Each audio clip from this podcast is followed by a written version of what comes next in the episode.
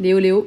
Donc moi c'est Gwen, on s'est rencontrés toutes les deux en 2011, en mars 2011.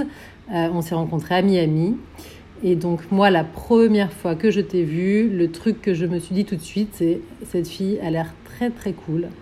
Et je me suis dit aussi cette fille est très très blonde à l'époque. Euh, et donc là ça y est, c'est ton mariage, on est le, on est le 3 octobre enfin. Et quand tu écouteras ce podcast, euh, c'est d'ailleurs euh, un moment qui est derrière toi, donc c'est passé vite, je suis sûre. Euh, mais tu t'imagineras bien que avant ton mariage, on s'est toutes demandé qu'est-ce qu'on fait pour son mariage? Donc il y a eu plein de pistes possibles. Il y a eu une piste qui était la piste hyper cucu et franchement on aurait pu, on aurait pu te faire le PowerPoint dingue, euh, tu sais celui qui retrace tes années d'amitié, tes années de teuf, tes années de, n'importe quoi. Et je suis sûre que là, en m'écoutant, tu les vois ces photos et ces images de filer devant tes yeux.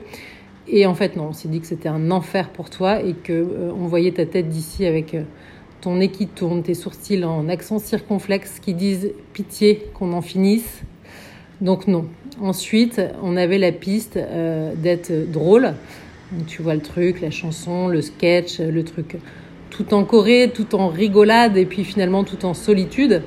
Et là, pareil, je t'ai imaginé planqué sous la table à te dire mais putain, mais pourquoi je me suis lancée dans ce mariage? Mais quelle idée Et donc non, on a laissé ça de côté. Puis après, il y avait une autre piste qui était la piste émouvante. Et là, euh, elle était euh, si facile.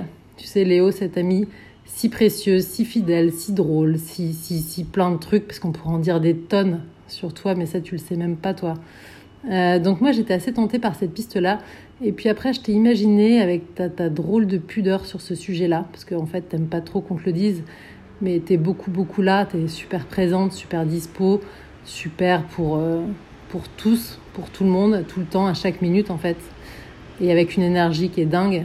Et d'ailleurs, cette énergie-là, je me suis souvent dit, si j'en avais juste 10 ou 20%, mais en fait je pourrais abattre tellement de trucs parce que tu es une petite machine. Euh, donc on n'a pas choisi cette piste-là parce qu'en fait tu allais te sentir, euh, te sentir gêné. Si, si, si, tu allais te sentir gêné, c'est sûr.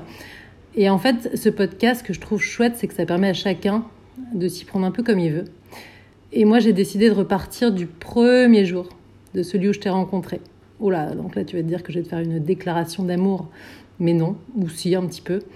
Et donc, au risque d'être super cliché, euh, j'avais juste envie de te dire que pour une fois, parce que c'est rare, mais ma première impression était la bonne. Et en fait, ça allait même plus loin que ça. Parce qu'en fait, non seulement tu es une fille incroyable, mais quand on s'est rencontrés, moi, tu m'as donné une bonne leçon de générosité. Parce qu'en fait, toi, tu es une fille qui donne, qui donne sans compter, parce que tu adores ça. Et moi, tu m'as ouvert ta porte en grand, en super grand, avec toute ton amitié, et je suis même ton témoin de mariage, ce qui me touche beaucoup, euh, et tu fais partie des amitiés qu'on a envie de garder très très précieusement pour toute une vie.